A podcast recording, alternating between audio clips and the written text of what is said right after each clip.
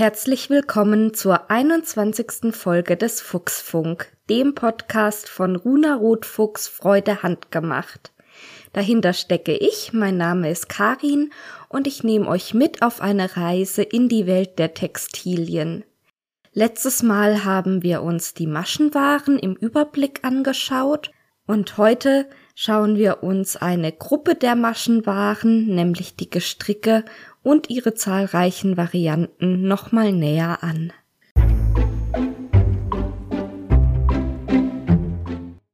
Nochmal ganz kurz zur Wiederholung. Maschenwaren gliedern sich in zwei Hauptgruppen. Das eine sind die Gestricke und des anderen die Kettengewirke. Und heute soll es jetzt nur um die Gestricke gehen. Das heißt, die Gruppe, die man im Grunde auch von Hand stricken könnte. Und um das besser zu erklären, werde ich auch immer wieder sagen, wie das beim Handstricken heißen würde, beziehungsweise ich ziehe da so Parallelen. Grundelement der Gestricke sind natürlich Maschen. Deshalb ist es ja auch eine Maschenware. Und eine Masche ist eine Fadenschleife, hatte ich letztes Mal gesagt. Jetzt gucken wir uns diese Fadenschleife noch mal ein bisschen näher an. Die hat quasi drei Bereiche, die noch mal extra benannt sind. Ich werde euch auch ein Bild in die Show Notes packen, damit das klarer wird, was ich jeweils meine. Also ganz unten an der Fadenschleife, quasi die beiden offenen Enden nennt man Füße, beziehungsweise eins davon ist dann halt ein Fuß oder Füßchen, sagt man auch oft. Dann kommen die Schenkel, das sind quasi die Teile des Fadens, die nach oben gehen und oben der Bogen, den die äh, Schleife macht, nennt man Kopf. Wenn jetzt die Maschen ineinander haken, dann haken die Füße der einen Masche in den Kopf der anderen Masche. Das heißt, in einem klassischen Gestrick, es gibt natürlich auch Ausnahmen, aber bei einem klassischen Gestrick hat man vier Bindungsstellen, zwei oben, wo die Füße der anderen Masche in die Masche einhaken, die wir uns jetzt angucken, und zwei unten, wo die Füße der Masche in einen Kopf einer anderen Masche einhaken. Je nachdem, wie rum die einhaken, also von vorne nach hinten oder von hinten nach vorne, spricht man von linken Maschen oder rechten Maschen. Bei der rechten Masche liegen also die Schenkel über dem Kopf der darunter liegenden Masche und dadurch entsteht sichtbar im Gestrick wie so ein kleines V. Das heißt, wenn wir ein glatt rechtes Gestrick haben, dazu komme ich gleich, haben wir lauter kleine Vs sichtbar, die so über und nebeneinander gestapelt sind. Während bei einer linken Masche liegen die Schenkel unter dem Kopf der darunter liegenden Masche und dadurch ähm, dominieren im wahren Bild die quer verlaufenden Köpfe und man hat wie so kleine Bögen oder Ems sichtbar. Heute möchte ich mit euch die verschiedenen Bindungen anschauen, die mit den Gestricken möglich sind und die entstehen hauptsächlich dadurch, dass man rechte und linke Maschen miteinander kombiniert. Es gibt aber auch noch andere hm, Elemente, die man mit einbauen kann. Das sind Henkel und Flottungen.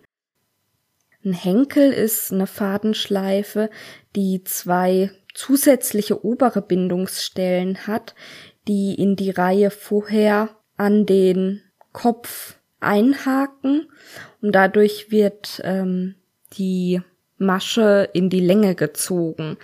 Beim Stricken von Hand würde man von Hebemaschen sprechen. Das andere Element ist eine Flottung. Bei einer Flottung liegt der Faden flott wie beim Weben, ist also quasi ein Querfaden, der nicht einbindet. Jetzt möchte ich, bevor ich mit den Bindungen äh, beginne, noch zwei Begriffe mit ins Spiel bringen, damit ich besser erklären kann jeweils, was bei der Bindung passiert, nämlich Maschenreihe und Maschenstäbchen. Also alle Maschen, die quer nebeneinander liegen, nennt man Maschenreihe und alle Maschen, die längs aufeinander folgen, nennt man Maschenstäbchen. Das heißt, Maschenreihe ist quer, Maschenstäbchen ist längs. Die Grundbindung vom Gestrick ist die Rechts-Links-Bindung.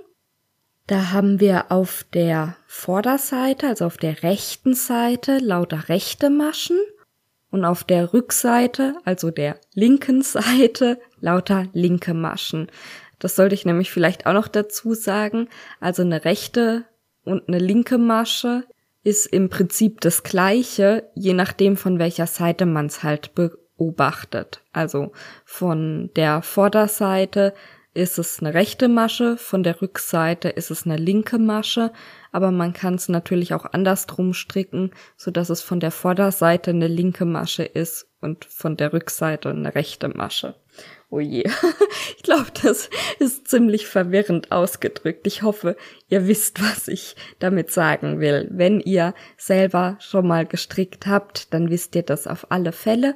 Und dann ist euch auch klar, was rechts-links-Ware im Handstricker-Jargon ist, nämlich einfach glatt rechts gestrickte Ware. Wenn ihr mit Stricken nicht so viel am Hut habt, dafür umso mehr mit Nähen, dann kennt ihr Rechts-Links-Ware vor allem als Single Jersey. Das heißt, dieser ganz normale Baumwoll-Jersey zum Beispiel, wie man ihn ganz viel bekommt, mit tollen Mustern bedruckt oder auch einfarbig. Das ist Single Jersey und das ist Rechts-Links-Ware. Das heißt, auf der Vorderseite sieht man die kleinen Faust von den rechten Maschen und auf der linken Seite die Bögen von den linken Maschen. Maschenware ist, ich würde jetzt sagen, immer, aber ja, mit so pauschalen Aussagen sollte ich vielleicht vorsichtig sein, also unter Vorbehalt, Maschenware ist immer elastischer als Webware, einfach von der Flächenkonstruktion her, aber je nach Bindung gibt's dann natürlich nochmal Unterschiede. Und bei dieser Rechts-Links-Ware ist es jetzt so, dass die Elastizität in Querrichtung nicht so super gut ist. Deshalb sind bei den allermeisten Jerseys, die man für Bekleidung nutzt, noch ein paar Prozent Elastan mit in den Fasern drin. Könnt mal schauen, also so ganz normale T-Shirts, wie man sie kauft, die haben oft 95 Prozent Baumwolle und 5 Prozent Elastan. Das ist eben oben die Elastizität, die zwar ein bisschen durch die Flächenkonstruktion schon vorhanden ist, aber halt nicht so hundertprozentig gut, nochmal zu verbessern. Eine Bindung, die von sich aus, auch ohne Elastan, schon erheblich besser querelastisch ist, ist die Rechts-Rechts-Ware. Da wechseln sich in den Reihen immer rechte und linke Maschen ab. Das heißt, ähm, wenn wir uns die Stäbchen angucken, ist immer sind immer die gleichen Maschen übereinander, also über rechten Maschen sind nur rechte Maschen und, und über linken Maschen nur linke Maschen. Aber wenn wir uns die Querrichtung anschauen, dann ist immer rechts, links, rechts, links, rechts, links. Beim Handstricken würde man von einem 1-1er Bündchen sprechen. Warum heißt es jetzt rechts-rechts-Ware, wenn doch rechte und linke Maschen sich immer abwechseln? Ganz einfach, wenn das Gestrick entspannt da liegt, dann zieht es sich so zusammen, dass die rechten Maschen immer oben liegen oder außen liegen und die linken Maschen ja, wie in so einem Zickzack hinter den rechten Maschen verschwinden und wiederum von der anderen Seite dort als rechte Maschen sichtbar sind. Das heißt, sowohl von der Vorder- als auch von der Rückseite sehen wir im entspannten Zustand nur rechte Maschen. Wenn wir aber das Ganze in Querrichtung auseinanderziehen, dann tauchen zwischen den einzelnen Stäbchen mit rechten Maschen die linken Maschen auf. Ein Beispiel dafür wären Bündchenstoffe. Also es gibt Rippenbündchen, die sind, haben so gröbere Rippen. Ähm, zu denen kommen wir später noch. Aber diese, ja, feinen, glatten Bündchen, das sind oft rechts-rechts gestrickte. Wenn es rechts-rechts gibt, gibt's natürlich auch links-links. Da werden auch rechte und linke Maschen kombiniert. Allerdings diesmal sind nicht innerhalb einer Reihe immer abwechselnd rechts, links, sondern in den Stäbchen abwechselnd rechts, links. Das heißt, es wird zuerst eine Reihe gestrickt mit lauter rechten Maschen und dann eine Reihe gestrickt mit lauter linken Maschen. Und die Vari Variante hat zur Folge, dass eigentlich die linken Maschen das Bild dominieren und nur wenn man es in Längsrichtung das Gestrick auseinanderzieht, dann sieht man zwischendrin die rechten Maschen. Beim Handstricken würde man von kraus rechts gestricktem sprechen das gleiche passiert nämlich, wenn man nur rechte Maschen strickt, allerdings in Hin- und Rückreihen. Weil auf der Hinreihe bin ich auf der Vorderseite, dann sind da rechte Maschen. Und wenn ich auf der Rückreihe, Rückreihe also von der Rückseite aus gesehen wieder rechte Maschen strick, dann entstehen auf der Vorderseite linke Maschen und Ergebnis ist eben, dass ich auf der Vorderseite immer abwechselnd rechte und linke Reihen habe, obwohl ich nur rechte Maschen strecke. Als nächstes kommt eine Bindung, die nennt sich rechts-rechts gekreuzt oder auch Interlock. Und das kann man, glaube ich, nicht von Hand herstellen. Auf jeden Fall kenne ich es vom Handstricken her nicht. Und deshalb fällt es mir auch ein bisschen schwer zu beschreiben, was genau da passiert. In meinem Buch steht, dass Interlock an zwei Nadelreihen hergestellt wird, an denen sich die Nadeln genau gegenüberstehen und im Wechsel arbeiten. Dadurch stehen sich in der Ware dann die Maschen der Vorder- und der Rückseite gegenüber und die Nachbarmaschen sind jeweils um eine halbe Maschenhöhe versetzt. Außerdem steht hier, dass Interlock eine geschlossene Oberfläche hat und die Bindung zwar dehnfähig, aber nicht besonders elastisch ist. Dazu sollte ich vielleicht kurz die Begriffe elastisch und dehnbar noch erklären. Dehnbar bedeutet, dass ich was dehnen kann, also wenn ich dran ziehe, wird's länger.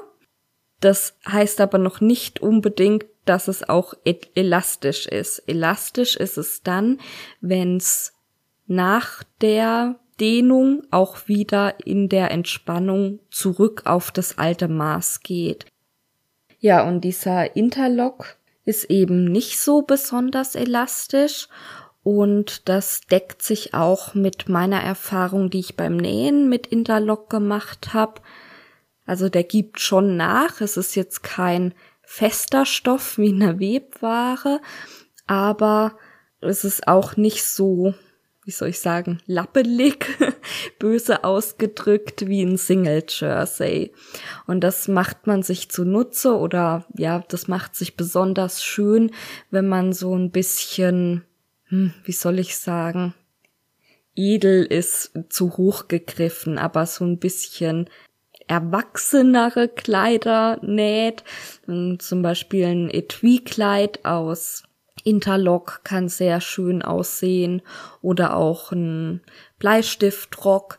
Das ist, würde ich sagen, so eine gute Mischung zwischen der Bequemlichkeit, die ein normaler Jersey hat, und dem offiziellen Aussehen von einer Webware. Außerdem bleibt Interlock schön flach liegen und lässt sich angenehmer verarbeiten. Das ist vielleicht auch ein äh, guter Hinweis nochmal. Der Single Jersey, wer den schon mal verarbeitet hat, weiß, die Kanten rollen sich furchtbar ein. Das liegt einfach an dieser Rechts-Rechts-Bindung. Auch beim Handstricken ist das so. Wenn man glatt rechts strickt, das rollt sich halt leider ein, die Kanten. Und das macht der Interlock nicht. Aber zum Thema Verarbeiten werde ich dann auch nächstes Mal noch ganz viel erzählen. Jetzt gehen wir erstmal mit den Bindungen weiter. Da folgen nämlich noch eine ganze Menge. Wo ich gerade davon erzählt habe, dass der Interlock, also die rechts-rechts gekreuzte Ware, so ein bisschen einen offizielleren Charakter hat, nicht ganz so sportlich aussieht wie der wie die Rechts-Rechts-Ware, würde ich gleich mit dem Webstrick weitermachen. Das ist ein Gestrick, bei dem rechts rechts und rechts links ähnliche Strickreihen sich abwechseln mit Fadenflottungen. Und diese Fadenflottungen schränken die Querelastizität stark ein und sorgen dadurch dafür, dass die Ware sich eher wie ein Gewebe verhält. Im Vergleich zum Interlock habe ich den Webstrick noch nicht im Hobbyschneiderbereich gesehen, aber als ich noch im Atelier gearbeitet habe, habe ich mal einen Blazer da draus genäht und ähm, dass ich's noch nicht in einem normalen Stoffgeschäft gesehen habe, heißt nicht, dass es da nicht, dass es das da nicht gibt. Vielleicht kennt ihr's. Wenn ihr es kennt, dann sicherlich unter dem Namen Wevenit. Das ist die Handelsbezeichnung, unter der das oft läuft. Bei der Rechts-Rechts-Ware, aus der zum Beispiel diese glatten Bündchen sind, hatte ich schon angekündigt, dass es auch breitere Rippen gibt. Dazu möchte ich jetzt kommen. Das sind die rechts-rechts gerippten Waren oder auch die Rippenware. Im, beim Handstricken wird man von einem Bündchen sprechen, weil man Bündchen oft in diesem Muster strickt. Oft sagt man beim Handstricken dann auch ein Zwei-Zweier-Bündchen oder ein Drei-Dreier-Bündchen, ähm, je nachdem, wie breit die Rippen sind. Und damit meint man also zum Beispiel bei einem Zwei-Zweier-Bündchen, dass es immer sich abwechseln zwei rechte Maschen, zwei linke Maschen, zwei rechte Maschen, zwei linke Maschen. Dadurch ergibt sich eine sehr hohe Querelastizität und diese Rippen sind deutlich als Rippen erkennbar.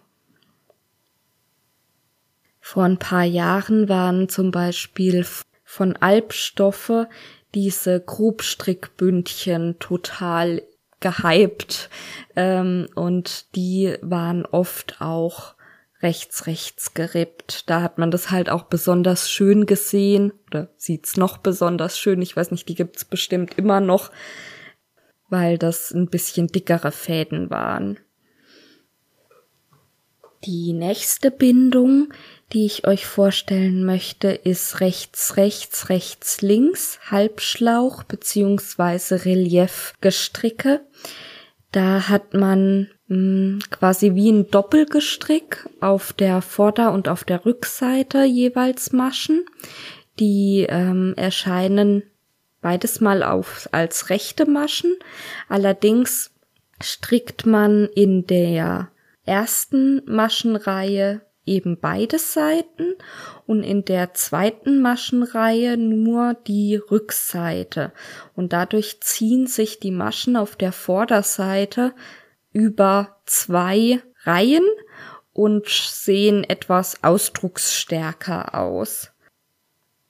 Ich kenne diese Bindung nur aus meinem Schulbuch. Ich habe die als Stoff noch nie irgendwo gesehen. Vielleicht ist es mir aber auch einfach nicht aufgefallen, dass ich was vor mir hatte in dieser Bindung und auch vom Handstricken her kenne ich's nicht.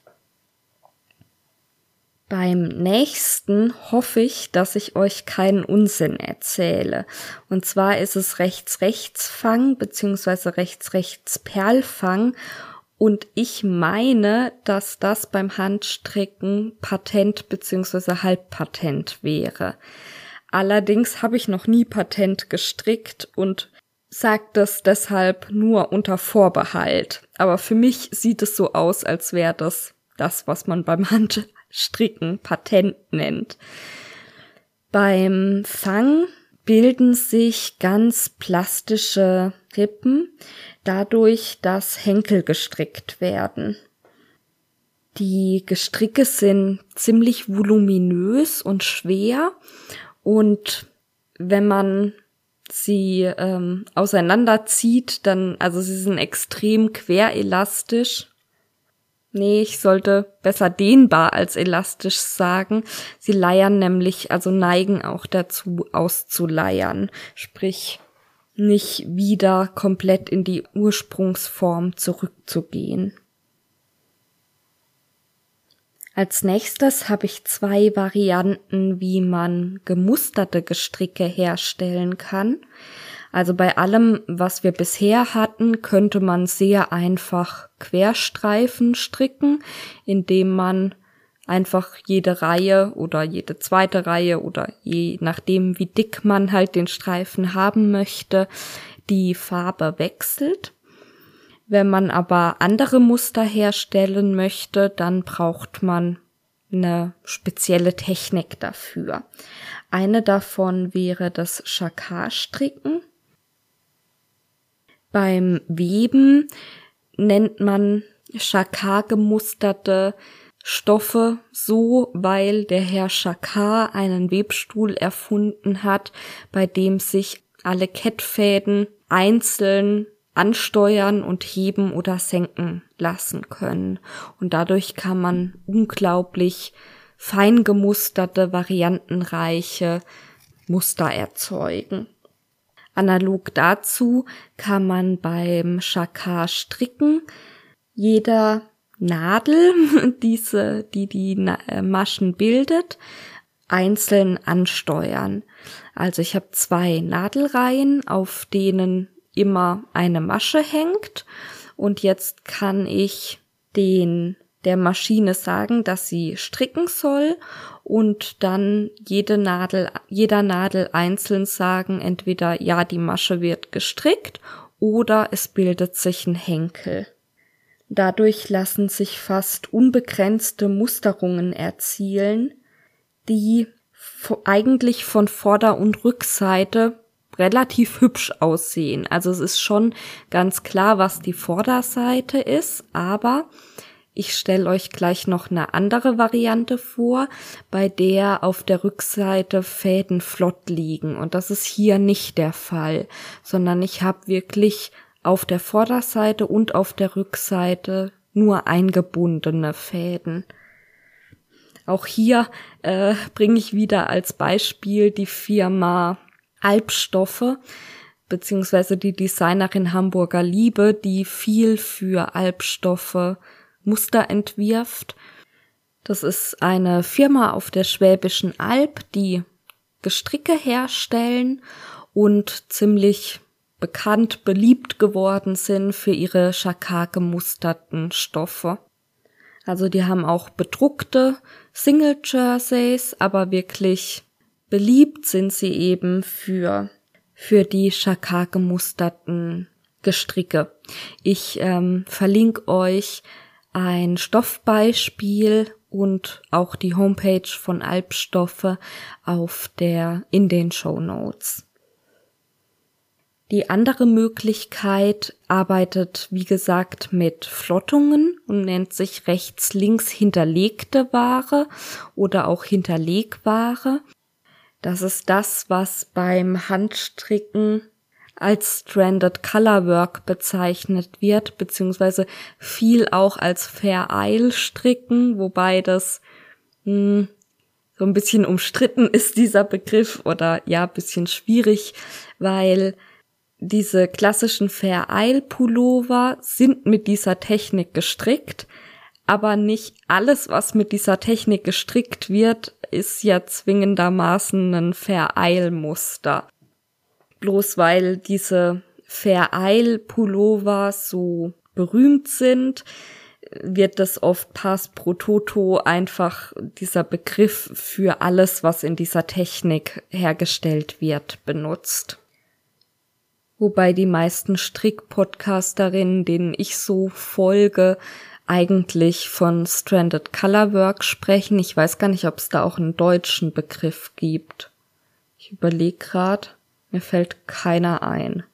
Also bei Stoffen nennt es sich rechts-links hinterlegte Ware.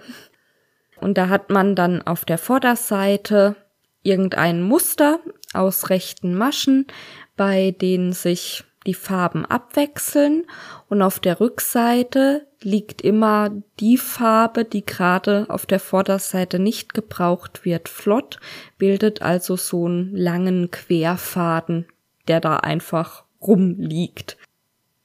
Und wegen diesen Querfäden sind die Gestricke dann auch nicht so sehr elastisch in Querrichtung, weil die Spannfäden das Dehnen verhindern. Als nächstes habe ich noch drei flauschige Varianten als erstes den Rechts-Links-Plüsch oder auch Henkelplüsch genannt. Die meisten werden das als Niki kennen.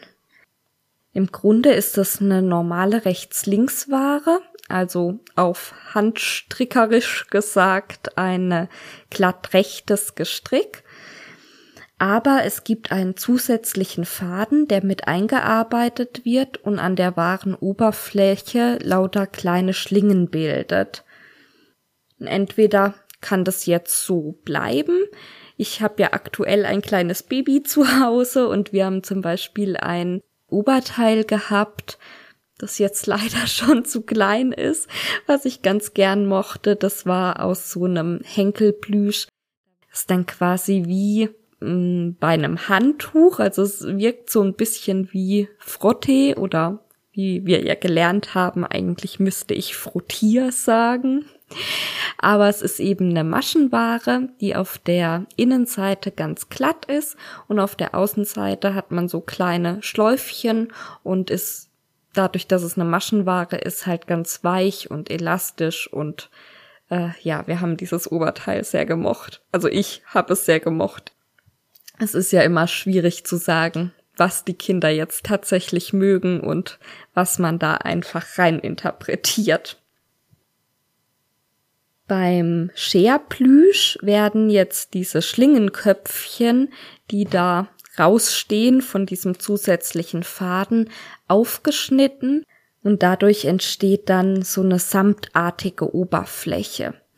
Im Grunde wird es ja auch ganz ähnlich hergestellt wie der Samt, bloß dass Samt halt gewebt ist und das ist quasi die äh, gestrickte Version von Samt.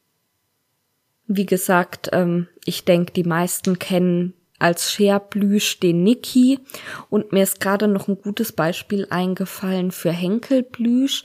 Und zwar habe ich äh, mehrere so gemütliche Haussocken, wo dann innen drin solche Henkel sind. Dadurch sind die Socken halt wärmer und ja wie gefüttert. Gefüttert ist ein gutes Stichwort. Das ist nämlich das äh, die nächste Bindung, die ich euch vorstellen möchte. Die nennt sich Rechts-Links-Futter. Wir haben also wieder eine Rechts-Links-Grundbindung, also ein glatt rechts gestricktes Stück. Aber dieses Mal gibt es einen zusätzlichen Futterfaden, der ist meist etwas dicker der auf der Rückseite liegt. Also bei dem Plüsch war der zusätzliche Faden hauptsächlich oder ausschließlich an der wahren Oberseite zu sehen und beim Rechts-Links-Futter bzw. der Futterware, wie sie auch genannt wird, ist dieser zusätzliche Faden auf der linken Seite. Der bildet da dann aber keine Schlingen, sondern liegt glatt. Wir haben also lauter ähm, ja, Spannfäden, im Grunde ähnlich wie bei der rechts-links hinterlegten Ware, wo aber dieser Faden, dieser zusätzliche Faden nur dazu da ist, farbige Muster zu bilden. Und bei dem Rechts-Links-Futter ist der Faden dazu da, eine voluminösere, wärmere Innenseite zu bilden. Der kann entweder genauso bleiben oder aufgeraut werden. Wobei Aufrauen mh, mm, ein bisschen missverständlich sein könnte. Es wird dadurch nämlich nicht rauer, sondern ganz im Gegenteil flauschiger. Vielleicht könnt ihr euch besser vorstellen, was ich da gerade erzähle, wenn ich mal ein paar Beispiele aus der Nähwelt nenne, beziehungsweise auch aus der Bekleidungswelt. Die Grundvariante kriegt man im Stoffgeschäft oft unter dem Namen French Terry. Das ist also ein, man könnte sagen, ein dickerer Jersey, der auf der Innenseite diese Fadenflottungen hat, aber nicht besonders flauschig ist. Im Vergleich dazu der Sweatshirt-Stoff, der wäre dann die aufgeraute Version. Da ist es, dieser Futterfaden so sehr aufgeraut, also aufgeflauscht, dass man nur noch Flausch sieht und fast gar nicht mehr erkennen kann, dass das ein zusätzlicher Faden ist. Und daher werdet ihr es auch kennen, wenn ihr nicht näht. ähm, also so ein ganz normales Sweatshirt, was man kauft, das ist eben eine Futterware. Dann gibt's noch den rechts-links Lundenflor. Da werden Fasern als Faserband das nennt man auch Lunte, daher der Name Lundenflor, zugeführt und während der Maschen gebildet werden, mit eingebunden. Und diese Fasern bilden dann auf der wahren Oberseite so ein Faserflor. Ich muss da spontan an so ganz günstige Stoffe denken mit so Tierfellmustern, die hauptsächlich zu Fasching vernäht werden, also irgendwie so äh, Kuhflecken oder oder auch dieser Flocati wird so hergestellt, aber natürlich gibt's das auch in edel, sag ich mal, also auch Kunstfälle, die versuchen möglichst nach echtem Fell auszusehen, werden auf diese Art hergestellt. Im Grunde ist es also sehr ähnlich wie der rechts-links Plüsch, also der Niki.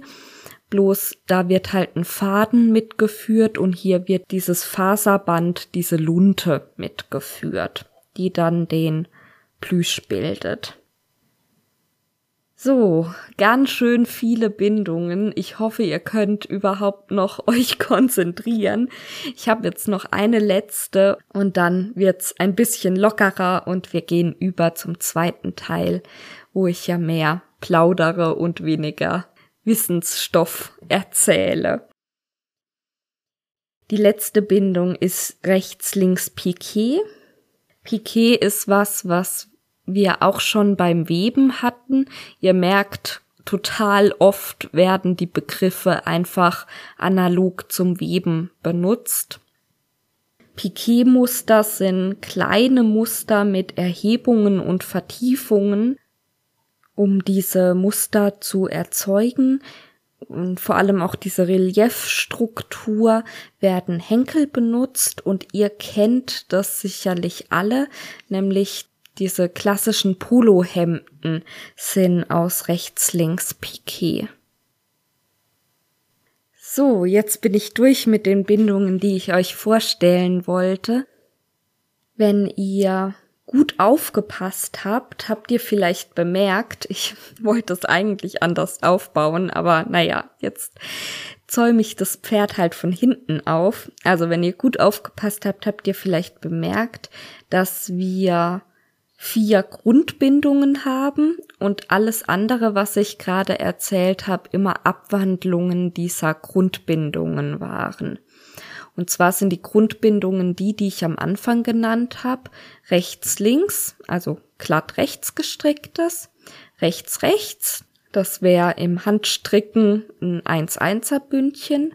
Links, links Ware, das wäre im Handstricken äh, kraus rechts gestricktes und dieses rechts rechts gekreuzt, also der Interlock.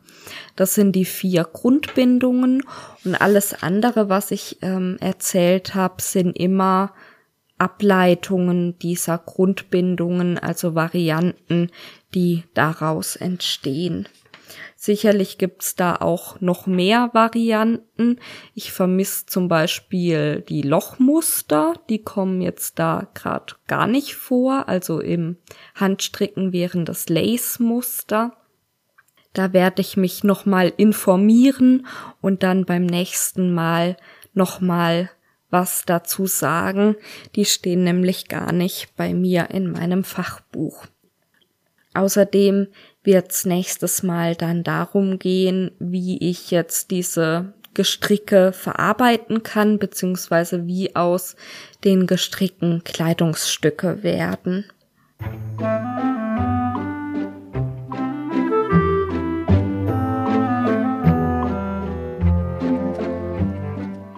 Und damit ganz herzlich willkommen im zweiten Teil. Ich hoffe, es war nicht zu viel geballtes Wissen im ersten Teil und ihr seid noch fit. Wenn nicht, man kann so eine Podcast-Folge ja auch jederzeit in mehreren Teilen hören.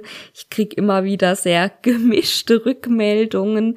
Irgendwie scheiden sich da die Geister. Die einen mögen lieber sehr lange Folgen, da gehöre ich dazu und die anderen mögen lieber sehr kurze Folgen oder was heißt sehr kurze, halt eher kürzere Folgen.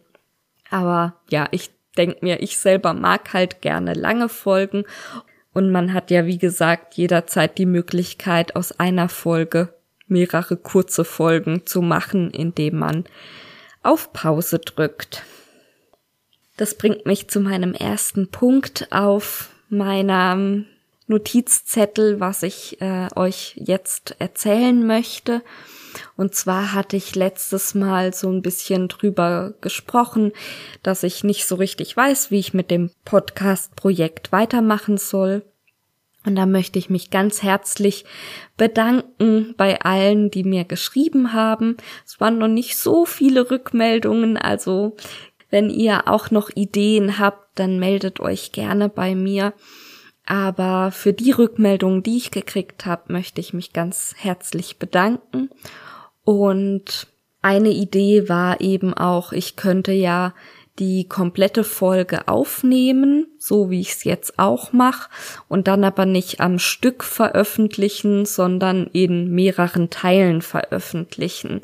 Das ist eine Überlegung, die ich ja so ein bisschen in Erwägung ziehe, weil ich mir dann das Auf- und Abbauen quasi spare, aber auch, ja, irgendwie, man kennt es ja auch von anderen Gelegenheiten, man braucht immer so einen gewissen Anlauf, um wirklich zu starten. Und wenn ich den halt einmal gemacht habe und da sitze und podcaste, dann fällt es mir total leicht und dann könnte ich ewig weitersprechen. Und wenn ich dann quasi gleich mehrere Folgen mache, dann ist das vielleicht einfach für mich von meiner Arbeitszeiteinteilung effektiver. Nachteil davon ist natürlich, dass ich dann nicht besonders zeitnah auf zum Beispiel Kommentare oder so eingehen kann, wobei ich ja ehrlicherweise sagen muss, dass ich das eigentlich eh nicht mache.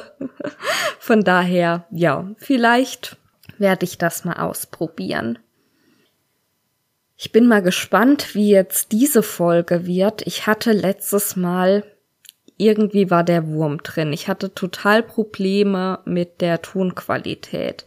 Ich habe die Folge aufgenommen und wollte sie dann schneiden und habe gemerkt, dass es wirklich, also ich bin nicht empfindlich, was Tonqualität angeht, aber das hätte ich mir nicht anhören wollen. Es hat die ganze Zeit geknackt und gerauscht und geraschelt.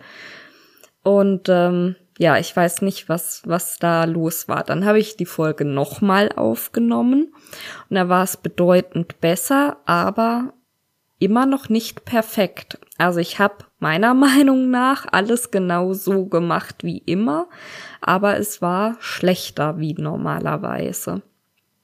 Ja, jetzt habe ich heute wieder alles so gemacht wie immer, habe zwei, drei Tests vorher gemacht, das hat sich ganz okay angehört. Jetzt hoffe ich, dass es auch ganz okay ist. Ich ähm, wundere mich ja eh, ich habe hier volle Ausrüstung, also so eine, wie nennt man das? So ein Stativ, so eine Angel, wo das Mikrofon in so einer Spinne drin sitzt und ein Popschutz und ich habe mir das alles gebraucht auf eBay Kleinanzeigen gekauft. Vielleicht ist es einfach schon ein bisschen älter? Ist das ein Problem bei Mikrofonen? Ich kenne mich da ja gar nicht aus. Und mir ist klar, dass man für ähm, Audio-Equipment sehr, sehr, sehr viel Geld ausgeben kann. Und das habe ich definitiv nicht getan. Aber ich würde sagen, von dem Aufbau, den ich hier stehen habe, bin ich eigentlich schon relativ gut ausgerüstet. Ja, und bisher war ich eigentlich auch ganz zufrieden. Jetzt muss man mal gucken, ob das besser wird. Und wenn nicht, muss ich mich damit wohl oder übel nochmal auseinandersetzen. Ich muss ja zugeben, so die technischen Seiten des Podcastens sind jetzt äh, nicht unbedingt die, bei denen ich mich so super gut auskenne. Bevor ich mit dem eigentlichen Thema beginne, was ich mir für heute notiert habe, möchte ich euch wie immer noch einen Podcast-Tipp geben. Und da habe ich eine lange Liste mit Podcasts, die ich euch noch empfehlen möchte. Aber heute werde ich keinen von dieser Liste vorstellen, sondern einen neuen, den ich erst vor ein paar Tagen entdeckt habe und deshalb noch gar nicht auf diese Liste geschrieben habe. Und zwar ist das der Podcast vom Textilportal. Das Textilportal ist eine Seite im Internet, die wird betreut und gemacht und ist initiiert von Gabriele Bandhuber. Die hat es sich zur Aufgabe gemacht oder ja, hat die Idee, mit dieser Seite ein Portal zu schaffen, wo man alles rund um rund ums textile Hobby findet. Also sowohl Stricken, Nähen, Häkeln, Klöppeln, Weben, äh, wirklich alles. Und ähm, sie hat es quasi in drei Kategorien aufgeteilt. Einmal Material, das heißt, wenn man suchen möchte, wo gibt's denn bei mir in der Nähe ein Stoffgeschäft, dann könnte man da reingucken. Dann die Kategorie Lernen, also wenn ich Klöppeln lernen möchte, dann könnte ich gucken, Mensch, wo werden denn Klöppelkurse angeboten? Und als drittes, ich weiß gar nicht gerade, wie sie das nennt, ich nenne, ich sag mal, Auftrag geben.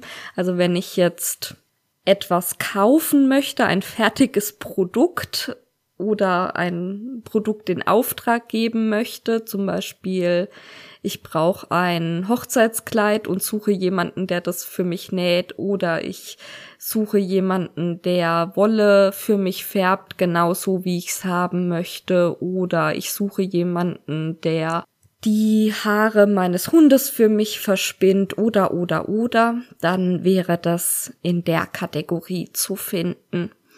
Und ähm, ich finde es von der Idee her total toll und ich glaube, dass ich mal, als ich ganz frisch mit meinem Podcast draußen war, mich eine liebe Zuhörerin per E-Mail mal auf dieses Textilportal aufmerksam gemacht hat. Jedenfalls hatte ich es schon mal gesehen, aber ich muss zu meiner Schande gestehen, ich habe mich noch gar nicht eingetragen. Und das ist auch der einzige Kritikpunkt oder das einzige, was ja leider nicht so gut ist an diesem Textilportal. Es ist noch relativ mh, hm, unbefüllt. Also es gibt schon Einträge, keine Frage. aber es dürften durchaus noch mehr sein. Und da muss ich mich natürlich an meine eigene Nase fassen und muss jetzt die Tage mal unbedingt äh, mich hinsetzen und in Ruhe hinschreiben, was ich denn anbiete, damit man mich da auch findet, weil nur dann macht es natürlich Sinn, äh, so ein Verzeichnis zu haben, wenn da auch ganz viele Sachen verzeichnet sind. Ja, jetzt soll's aber, will ich ja eigentlich gar nicht das Textilportal vorstellen, sondern den Podcast. Also die Gabi, die dieses Textilportal macht, die macht jetzt auch einen Podcast, beziehungsweise jetzt ist gut, schon seit vier Monaten, nämlich seit Mitte März, da ist die erste Folge erschienen. Und wenn ich das richtig im Blick habe von dem, was bisher passiert ist, dann erscheint jeden Monat, so Mitte des Monats, eine Folge, die so etwa eine Stunde lang ist. Und aktuell macht sie eine Reihe mit der Konstanze Derham zusammen. Die Konstanze Derham kennt ihr bestimmt, wenn ihr in der Nähwelt im Internet unterwegs seid. Die hat den Nahtzugabe-Blog und hat vor allem auch den Verlag Texte und Textilien und war auch schon in einigen Podcasts zu Gast. Spontan fällt mir ein, dass sie mal bei Maike von Crafteln war und auch bei 30 Grad Handmade war sie, meine ich mal, als Interviewgast. Also insgesamt gibt's bisher vier Folgen und eine Folge davon stellt den Gedanken ein bisschen vor, weshalb, wo, wie, was, wer äh, dieser Podcast, worum sich's da dreht. Das versuche ich mal in wenigen Sätzen wiederzugeben. Erstens, damit ihr wisst, worum es geht und zweitens, weil ich auch den Gedanken dahinter unglaublich spannend finde. Und zwar hat die Gabi festgestellt in ihrem Umfeld, dass sich beim Essen viele sehr intensiv damit beschäftigen, ähm, wo ihre Nahrungsmittel herkommen. Also viele kaufen regional ein, saisonal, bio, fahren extra zu einem Hof, ähm, ja, möchten einfach sich gesund und gut ernähren und auch verantwortungsvoll damit umgehen und beschäftigen sich deshalb intensiv damit, wo ihre Lebensmittel herkommen. Und gleiches sollte eigentlich auch für unsere Textilien gelten, aber das ist so ein bisschen eher stiefmütterlich behandelt und selbst wenn man sich damit beschäftigen möchte, wie zum Beispiel sie, kommt man ganz schnell an seine Grenzen. Also sich regional einzukleiden ist gar nicht mal so einfach, weil selbst wenn man jetzt äh, zum Schneider um die Ecke gehen würde, ist das ja nur der letzte Verarbeitungsschritt, der da stattfindet. Und es geht wirklich bei ihr, wie auch bei mir, um die komplette textile Wertschöpfungskette. Also angefangen von den Fasern über die verschiedenen Schritte bis zum fertigen Kleidungsstück. Und da halt besonders in Hinblick auf Nachhaltigkeit. Den Link zum Podcast findet ihr in den Show Notes. Außerdem findet ihr da heute ganz, ganz viele Links, denn ich möchte als nächstes so ein bisschen von den Projekten erzählen, die bei mir in letzter Zeit entstanden sind. Und da habe ich euch ganz, ganz viele Bilder verlinkt. Ich poste auch immer mal wieder was auf Instagram und auf Facebook. Also wenn ihr mir da folgt, dann habt ihr vielleicht das eine oder andere dort schon gesehen. Ich muss aber zugeben, irgendwie, ja, ich will es jetzt nicht total verteufeln und ich nutze es auch und ähm, finde es auch manchmal ein ganz interessantes Medium, aber für mich selber ist irgendwie ja, so richtig warm werde ich mit den Social Media irgendwie nicht. Äh, was ich äh, selber sehr viel nutze, ist Pinterest, einfach um mir Ideen zu sammeln und ähm, die zusammenzustellen und dann ja gucke ich ganz viel bei anderen und äh, gucke auch immer wieder durch meine eigenen Sammlungen durch und alles was ich äh, jetzt verlinke, verlinke ich deshalb zu meinem Pinterest-Profil.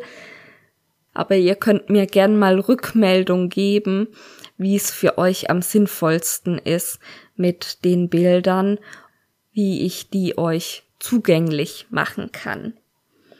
Ich kann sie leider nicht direkt in den Show Notes einfügen. Jedenfalls habe ich nicht entdeckt, wie das gehen könnte. Deshalb muss ich, glaube ich, irgendwie mit Links arbeiten.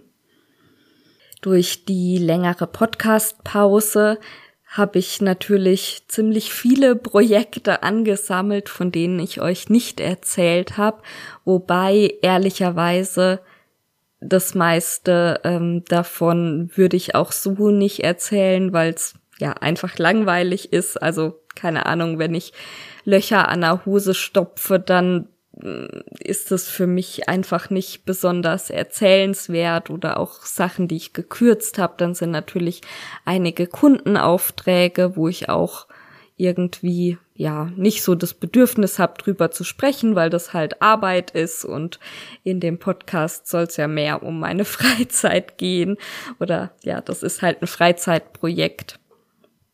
Von daher habe ich jetzt nur so ein paar Projekte mir notiert, wo ich denke, dass ich da was Interessantes dazu erzählen kann. Die meisten Sachen, die ich genäht habe in den letzten Monaten, sind äh, natürlich, man kann es sich denken, Babysachen, wobei ich kein einziges Kleidungsstück genäht habe, weil ich irgendwie das Gefühl habe, ja, das lohnt sich nicht richtig. Also man muss dazu sagen, wir haben ganz, ganz viele Kleider von meinem Schwager und seiner Frau bekommen. Die haben zwei Kinder, die jetzt aus den Sachen eben schon rausgewachsen sind und dankenswerterweise haben wir da kistenweise Babysachen bekommen und wirklich auch ganz süße Sachen und ja, ich weiß nicht, wenn die Sachen da sind, wieso soll ich dann zusätzlich auch noch Sachen nähen?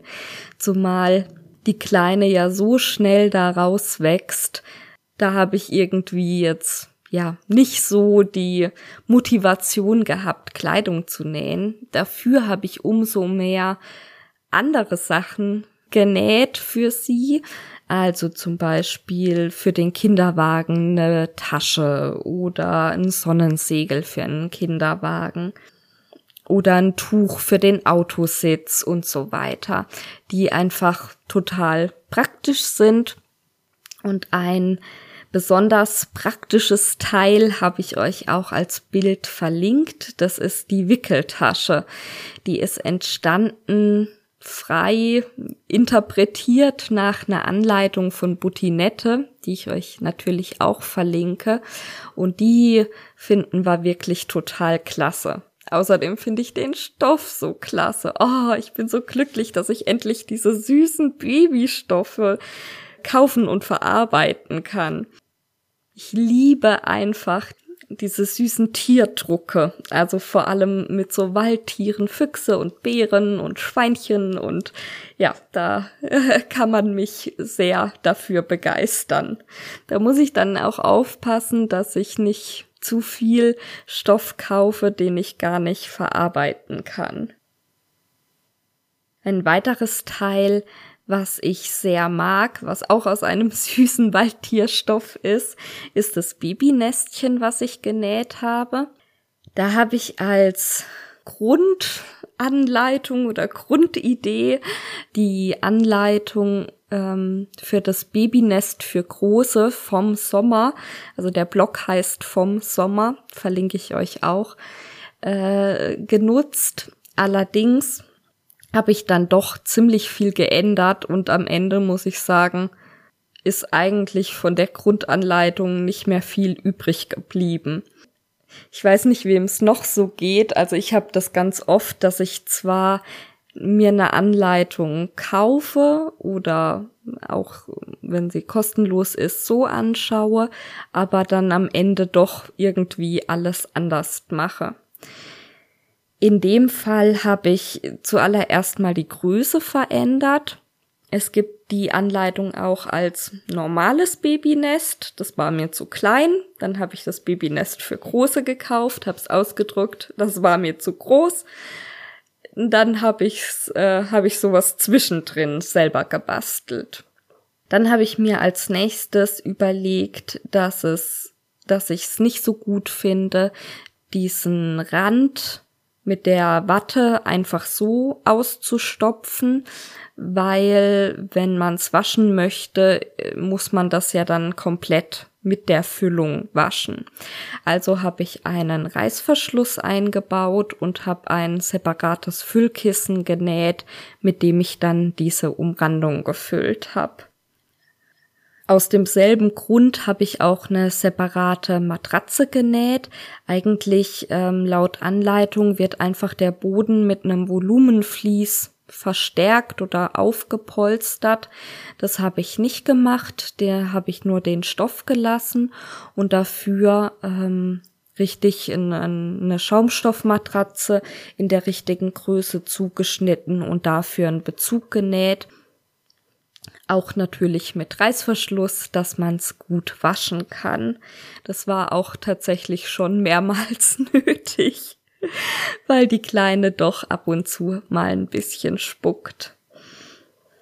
Und als letztes habe ich dann noch äh, inspiriert von Bildern, die ich gesehen habe von anderen Babynestern, so eine Abdeckung genäht, ähm, was die Kordel verdeckt, damit ja diese Kordelenden nicht in der Gegend rumfliegen, und ähm, weil ich unbedingt nochmal diese super süße Schweinefamilie in Szene setzen wollte, die auf den Stoff gedruckt ist. Und die Sachen sind also wirklich täglich im Einsatz. Die, gut, die Wickeltasche vielleicht nicht täglich, aber doch immer wieder, wenn wir halt unterwegs sind. Was bisher noch nicht wirklich im Einsatz ist, aber bestimmt noch seine Zeit kommen wird, ist die Krabbeldecke, die ich genäht habe. Im Moment liege ich hauptsächlich, wenn ich mit ihr spiele, noch im Bett oder auf dem Sofa, aber da kommt bestimmt auch noch eine Zeit, wenn sie dann mit Krabbeln anfängt, wo wir sehr dankbar sein werden, dass wir uns auf dem Boden breit machen können für die Krabbeldecke habe ich den Stoff mit meinem Mann zusammen ausgesucht. Das sind auch Waldtiere, aber nicht so ein klassischer Babystoff, sondern eigentlich eher ein ja recht erwachsener Stoff. Das war uns aber wichtig, weil die Decke soll sie möglichst lange begleiten und dann auch später mal noch schön für sie sein. Und wenn das jetzt so ein ganz klassisches Babymuster gewesen wäre, dann ist es, ja, weiß ich nicht, ob sie das dann später noch in ihrem Zimmer haben möchte. Mit dem Stoff bin ich auch super zufrieden, der gefällt mir total gut. Also zur Beschreibung, falls ihr das Bild jetzt noch nicht gesehen habt, das sind ähm, verschiedene Tiere, Fuchs, Elch, Bär, Eule, ein Hirsch, glaube ich noch also verschiedene Waldtiere, die in so einem Aquarellstil gezeichnet sind. Und ich habe eine Patchwork-Decke damit gemacht, wo jedes zweite Quadrat so ein Tier zeigt und ähm, dazwischen immer Blöcke sind mit so einem, ich kenne das als Hourglass Muster. Also das ist ein Block der aus vier Dreiecken besteht. In beige und blau habe ich das gemacht. Um diesen Stoff mit den Tieren so zu zerschneiden, dass auf jedem Quadrat genau ein Tier ist, musste ich ein bisschen äh, rumprobieren. Die Tiere sind auf dem Originalstoff nämlich ähm, so bunt versetzt über den Stoff verteilt. Und dann habe ich äh, relativ lang ausprobiert, wie groß ich den Block maximal machen kann, so dass ich alle Tiere nutzen kann, also alle Tiere so ausschneiden kann, dass sich die Quadrate nicht überlappen. Und äh, ja, dass halt immer ein Tier mittig schön auf, auf diesem Zuschnitt drauf ist, das war gar nicht so einfach. Und während ich das gemacht habe, habe ich die ganze Zeit gedacht, es ist so ein Quatsch, dieses Patchworken. Also man nimmt einen kompletten schönen Stoff und zerschneidet ihn und näht ihn dann wieder zusammen. Eigentlich ist es der totale Quatsch. Aber ja, es sieht halt einfach toll aus und ich bin mit dem Ergebnis auch total zufrieden. Bloß ein bisschen verrückt finde ich es nach wie vor, Stoffe zu zerschneiden, nur um sie wieder zusammenzunähen. Die Decke besteht aus Baumwollstoffen, wie gesagt, dieser ähm, Stoff mit den Waldtieren, dann ein hellblauer, ein beiger, oh, sehr so mehr gelblich wie beige, ähm, und dann ein brauner, Patchwork-Stoff und noch ein brauner, einfarbiger, so ein Fahnentuch. Und weil das eben eine Krabbeldecke sein soll und keine Decke, die man sich aufs Bett legt, wo nie was drankommt, war es mir wichtig, dass sie gut waschbar ist. Jetzt ist es ja so, dass Baumwollstoffe beim ersten Mal waschen einlaufen. Das heißt, ich habe alle Stoffe, bevor ich sie vernäht habe, einmal in der Waschmaschine vorgewaschen und äh, offiziell sollte man sie bei maximal 40 Grad waschen. Ich habe sie aber bei 60 Grad vorgewaschen, weil ich gedacht habe, ja, wenn wirklich mal ein größerer Spuckunfall passiert oder so, dann habe ich einfach die Möglichkeit, das Ganze auch heißer zu waschen und bin auf der sicheren Seite. Die Stoffe haben das auch sehr gut vertragen, also die Farben sind immer noch wunderschön, aber sind gewaltig eingelaufen. Ich war echt so ein bisschen ähm, geschockt, als ich die Rückseite nähen wollte und gemerkt habe, dass mir der Stoff dafür nicht reicht. Und dann habe ich den ausgemessen und habe gerechnet und habe gedacht, na, habe ich zu wenig gekauft und ich hatte genug gekauft, theoretisch, plus ein bisschen mehr, weil ich ja wusste, ja, in der Waschmaschine geht's ein. Und ich weiß in der Theorie, dass Baumwollstoffe etwa zehn Prozent einlaufen beim ersten Mal waschen.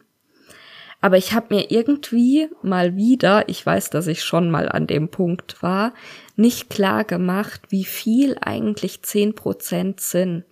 Also die Decke ist 1,50 Meter äh, auf 1,50 Meter, sprich 10 Prozent wären 15 Zentimeter. Äh, und tatsächlich, also mir haben so 10 Zentimeter gefehlt. Ich habe dann aus der Not eine Tugend gemacht und habe mit dem anderen braunen Stoff von der Vorderseite angestückelt auf der Rückseite und im Endeffekt gefällt's mir jetzt total gut. Es ist schön geworden, dass es auf der Rückseite jetzt eben auch noch mal so einen Rahmen hat und nicht komplett einfarbig ist. Aber ich habe dann wieder gedacht, ja, es ist einfach gut, dass ich prinzipiell alle meine Stoffe vorm Vernähen vorwasche. Vorausgesetzt, äh, ich nähe was, das ich später auch waschen will. Also manchmal bei so kleinen Täschchen oder so kommt es auch vor, dass ich es nicht mache, weil ich weiß, das werde ich niemals waschen. Aber bei Bekleidung mache ich das immer auf jeden Fall. Ich ähm, möchte mir jetzt zum Beispiel dann wieder ein Kleid nähen und so klassische Kleiderlänge bei mir von Schulter bis Knie ist etwa ein Meter und zehn Prozent von einem Meter sind einfach zehn Zentimeter. Sprich, wenn ich das nicht vorwaschen würde, im schlimmsten Fall könnte es sein, dass das Kleid nachher zehn Zentimeter kürzer ist. Und es ist halt, wenn man was extra genau auf seine Maße näht und zwischendrin anprobiert und sich Mühe gibt, das passend zu machen, total ärgerlich, wenn es nachher zehn Zentimeter kürzer ist. Von daher mal wieder, das werdet ihr bestimmt äh, in anderen Folgen noch öfter von mir hören, mal wieder ein großes Plädoyer, Stoffe wirklich vorzuwaschen. Als Füllung zwischen Vorderseite und Rückseite, also quasi als Volumenvlies, habe ich von Fliseline die äh, Soja Mix heißt die, glaube ich. Ich guck grad mal nach. Ja, 278 Soja Mix heißt das. Das ist so ein ziemlich weiches, nähbares Volumenvlies aus 50 Prozent Soja und 50 Prozent Baumwolle. Und das ist nicht so hochbauschig wie diese Polyesterfliese, aber ich habe bei den Polyesterfliesen die Erfahrung gemacht, dass die spätestens nach dem ersten Mal waschen sowieso total in sich zusammensinken. Die sehen zwar am Anfang so schön puffig, voluminös aus, aber das bleibt sowieso nicht so. Und dieses ähm, Soja-Mix hat halt eine gute Isolationseigenschaft. Ich habe es außerdem auch noch doppelt genommen, damit's weil es mir doch ein bisschen dünn war, damit es ein bisschen voluminöser wird. Und bin ja eigentlich ganz zufrieden damit.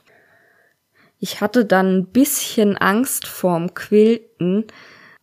Einmal, weil die Decke oder ja hauptsächlich, weil die Decke halt so groß ist und ich Sorge hatte, wie ich das unter die Maschine bekomme und dass sich die Stoffe gegeneinander verschieben.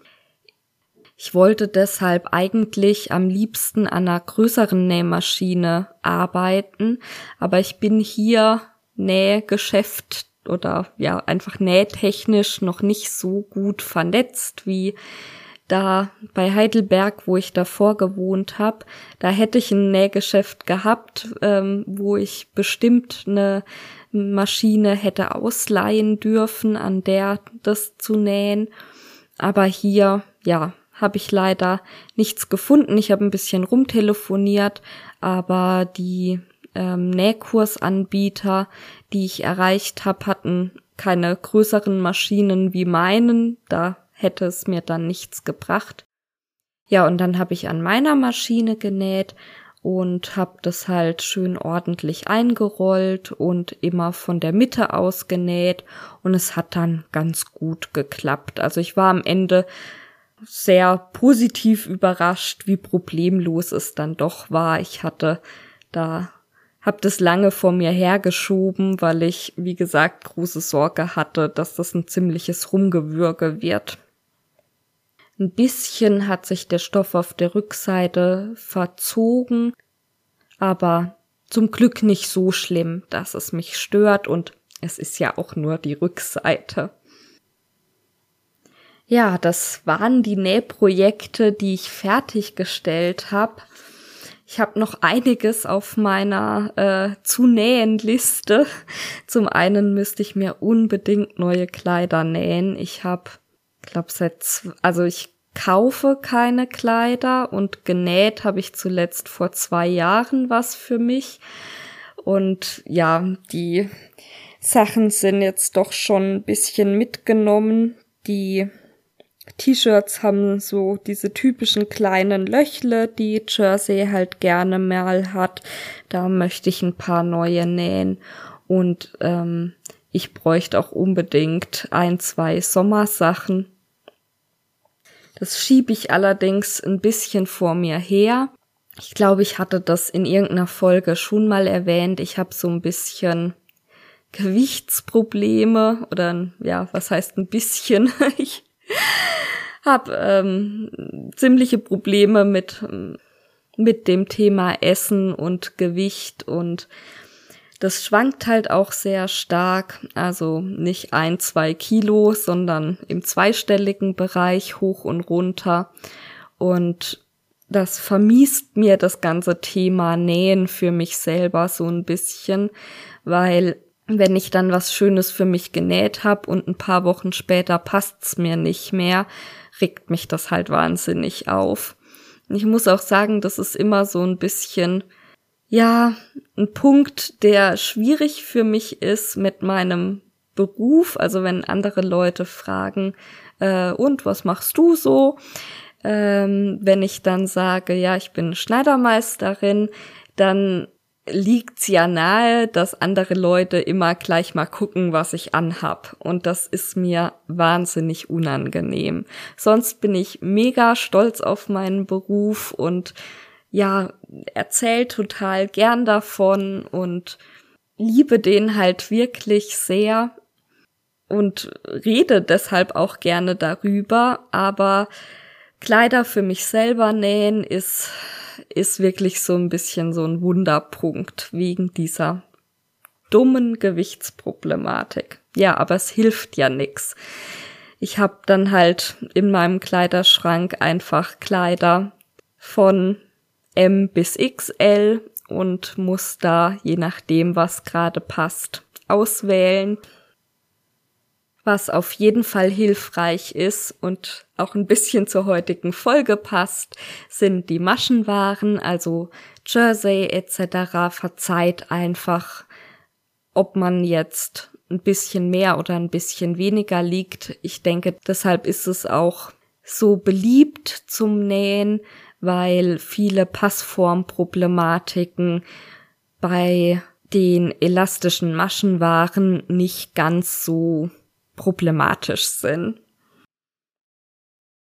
Worauf ich viel mehr Lust habe, ist weitere Babysachen zu nähen. Ich will noch für die Wiege so eine Umrandung nähen, äh, weil die Kleine jetzt anfängt, sich zu drehen und äh, nicht nur von Rücken in Bauchlage, sondern auch wie ein Kreisel um die eigene Achse und ich ein bisschen Sorge habe, dass sie sich dabei in den Gitterstäben blöd verkeilt, wollte ich da so eine ja, Schutzwand quasi nähen und so eine Puckschnecke wollte ich noch nähen und ah, man kann so viele schöne Babysachen nähen. Darauf habe ich natürlich viel mehr Lust, als mich mit meiner Passform rumzuschlagen. Aber das kennt ihr bestimmt auch. Das, was sinnvoll ist, ist nicht immer unbedingt das, worauf man Lust hat. Genauso wäre es ja eigentlich sinnvoll, möglichst monogam erstmal ein Projekt fertig zu machen, bevor man das nächste anfängt. Aber es macht einfach so viel Spaß, ständig neue Projekte anzufangen. Mein Kompromiss oder mein Handel mit mir selber ist da, dass ich ein Projekt pro Handarbeitsart anfangen darf. Also ich habe immer ein Strickprojekt, ein Spinnprojekt, ein Stickprojekt, ein Nähprojekt und die laufen alle gleichzeitig nebeneinander her.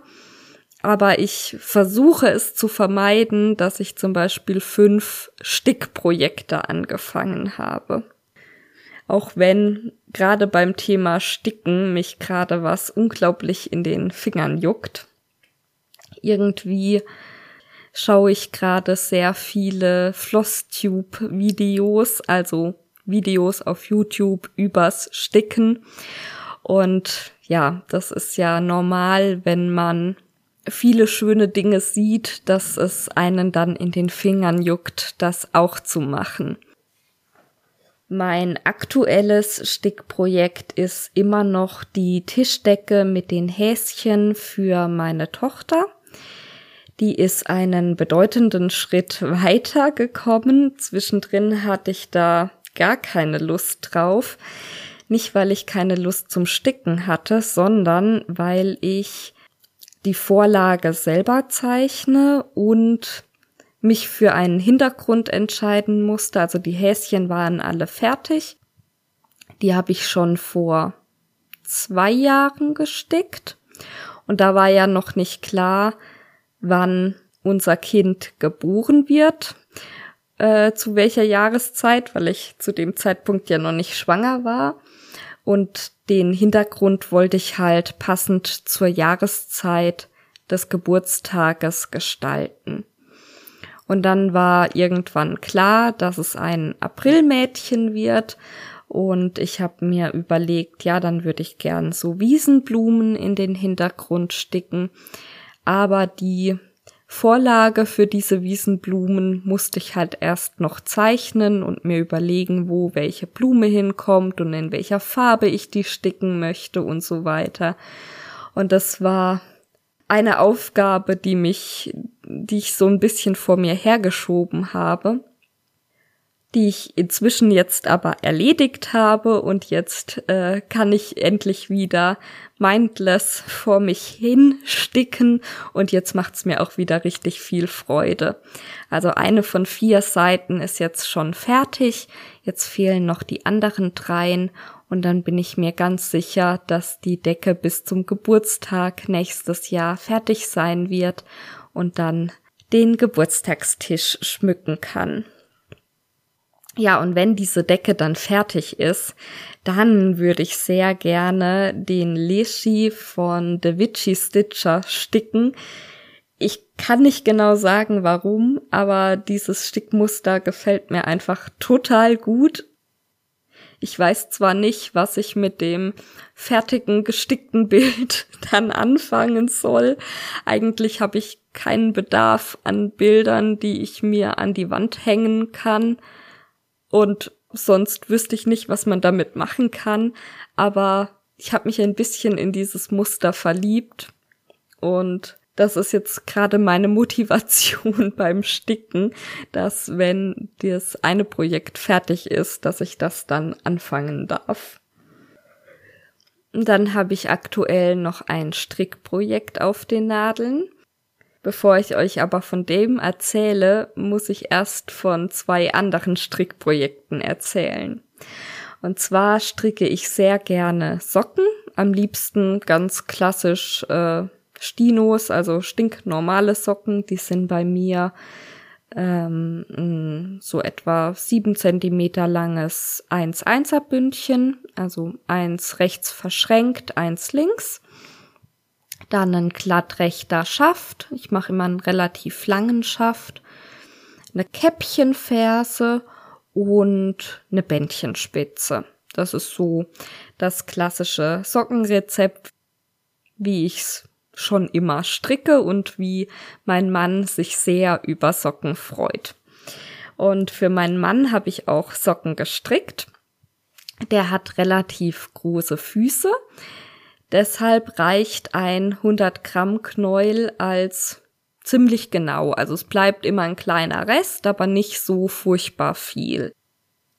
Und jetzt hatte ich bei dem Paar, was ich gestrickt habe, von dem ich gerade erzähle, das Problem, dass es einen ziemlich langen Farbrapport hat. Also es ist so ein Grünverlauf von hellgrün zu dunkelgrün, wieder zu hellgrün. Und ich wollte gerne, dass beide Socken gleich aussehen. Das will ich eigentlich immer. Also da achte ich immer drauf, dass die Socken genau gleich aussehen. Das heißt, ich musste, als ich mit dem ersten Socken fertig war, ziemlich viel Wolle abwickeln, bis ich wieder an der Stelle war, wo ich vom Musterrapport her dann den zweiten Socken anfangen konnte.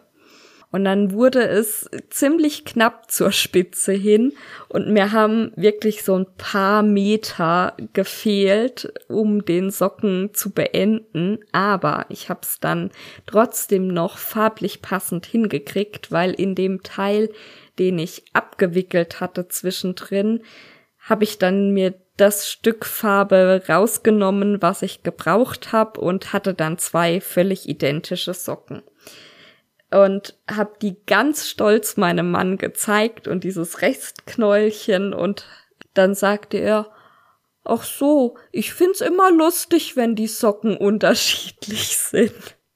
Ich habe echt gedacht, das darf nicht wahr sein. Ich gebe mir so eine Mühe, immer, dass die Socken genau gleich sind und er findet es lustig, wenn die Socken unterschiedlich sind. Ja, daraufhin beim nächsten Paar Socken habe ich mir vorgenommen, ja, cool, muss ich auf nix achten. Ich mache einfach äh, die Wolle so, wie sie kommt. Das war so ein Regenbogenverlauf. Und jetzt passt auf, was war? Ich war mit dem ersten Socken fertig. Und wenn ich einfach mit dem zweiten da weitergemacht hätte, wäre er genau gleich geworden. Das ist doch, also, ach. ich habe gedacht, ich fasse es nicht. Was ich dann gemacht habe, ist folgendes. Ich stricke normalerweise die Knäule von außen ab. Ich weiß, es gibt ganz viele Leute, die lieben es, Knäule von innen abzustricken. Ich finde das ganz furchtbar, weil am Anfang ist alles schön, aber wenn das Knäuel fast aufgebraucht ist, hat man so eine instabile, flatteriges Knäuelrestchen, was sich total leicht verheddert. Also normalerweise stricke ich Knäule von außen ab. Aber damit der zweite Socken anders wird, habe ich den zweiten Socken dann von innen abgestrickt und jetzt sind die genau gegengleich.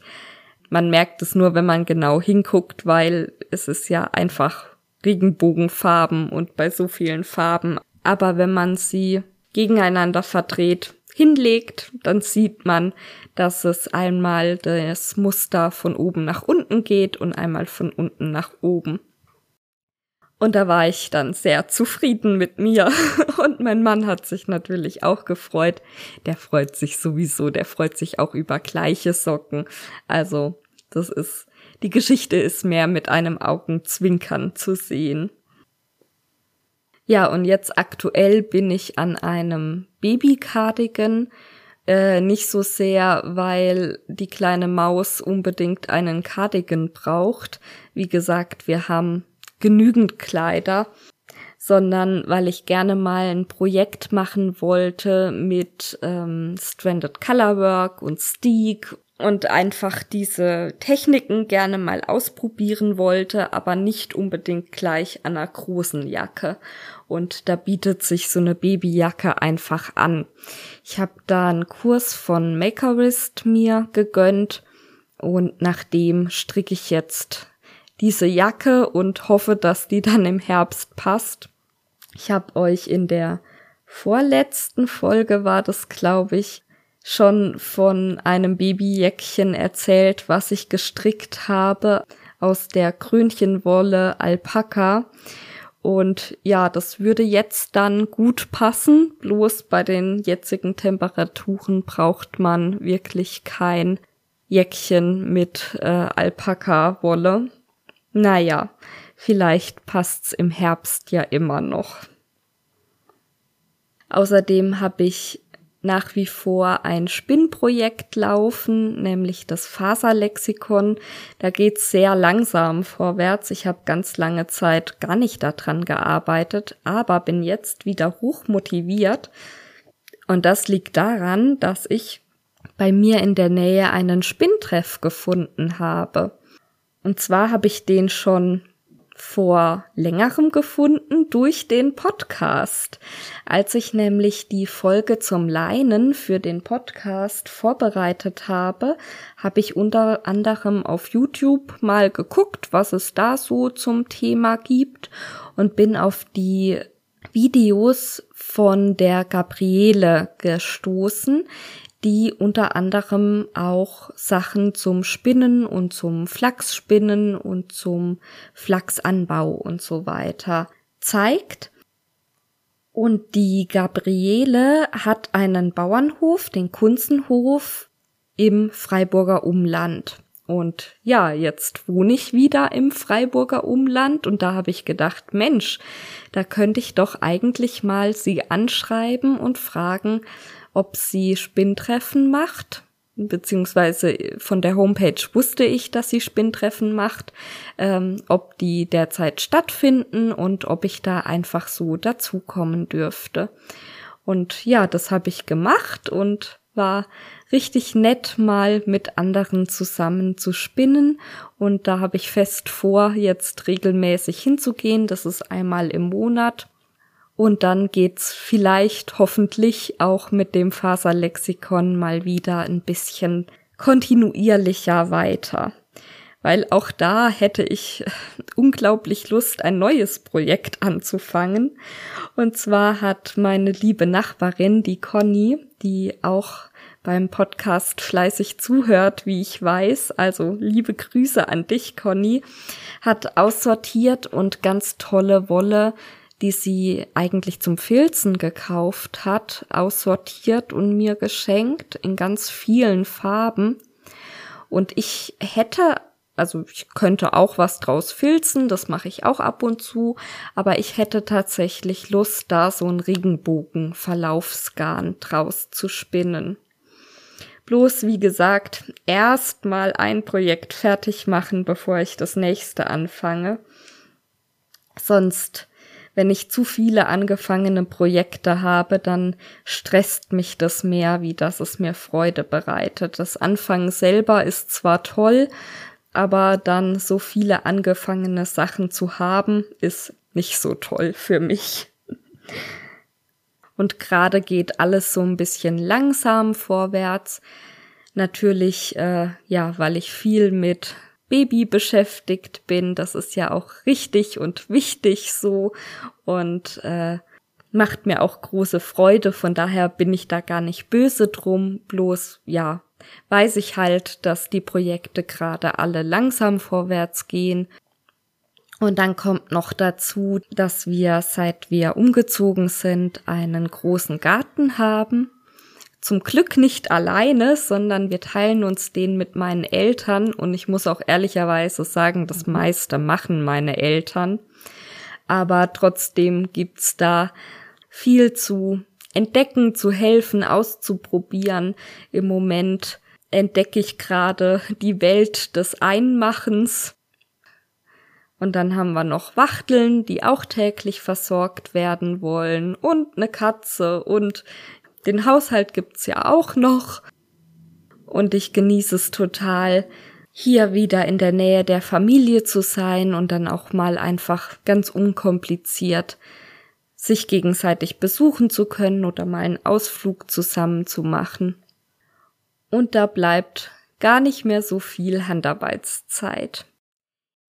Ich wünsche euch aber, jetzt um, zu, um mal zum Abschluss zu kommen, ganz, ganz viel tolle Handarbeitszeit oder auch einfach generell eine tolle Zeit, egal was ihr tut. Ganz viel Freude dabei, ein schönes Wochenende, sonnige, aber nicht zu heiße Tage und dass ihr es euch einfach gut gehen lasst. Bis zum nächsten Mal. Ciao.